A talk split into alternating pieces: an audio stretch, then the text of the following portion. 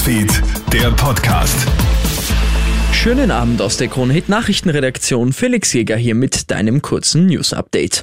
Nichts dabei, um die Impfquote zu erhöhen. Experten kritisieren die neuen Corona-Maßnahmen der Regierung, denn darin sei nichts enthalten, was die Ursache des Problems behandeln würde, nämlich die viel zu niedrige Impfquote im Land.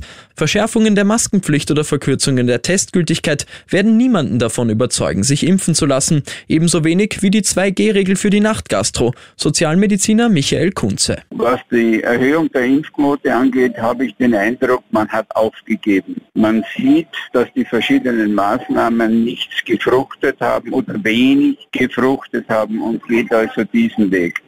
Vor der Bundestagswahl in Deutschland hat Bundeskanzler Sebastian Kurz jetzt vor einer rot-grün-roten Regierung in unserem Nachbarland gewarnt. Wenn es in Deutschland zu einer Linksregierung kommt, dann wäre das für Kurz ein massives Problem für Europa als Wirtschaftsstandort. Im Interview mit der Zeitung Welt sagt Kurz, dass ihm diese Koalition massive Sorgen bereiten würde. Aktuelle Umfragen sehen ja SPD-Kanzlerkandidat Olaf Scholz vorne. Noch Kanzlerin Angela Merkel sieht den Wahlkampf aber noch nicht entschieden. Abgerechnet werde erst am Wahltag. Alltag.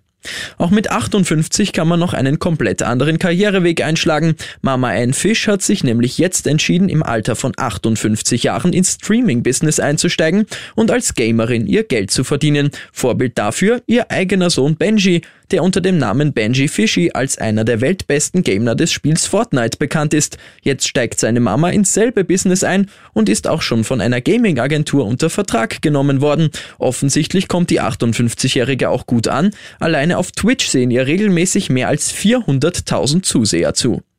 Und 18 Jahre nach dem Finale ist er wieder da, Keanu Reeves in seiner Rolle als Neo in Matrix. Jetzt ist der erste Trailer zu Matrix Resurrections veröffentlicht worden. Wie von Matrix gewohnt werden in dem Trailer mehr Fragen aufgeworfen als beantwortet.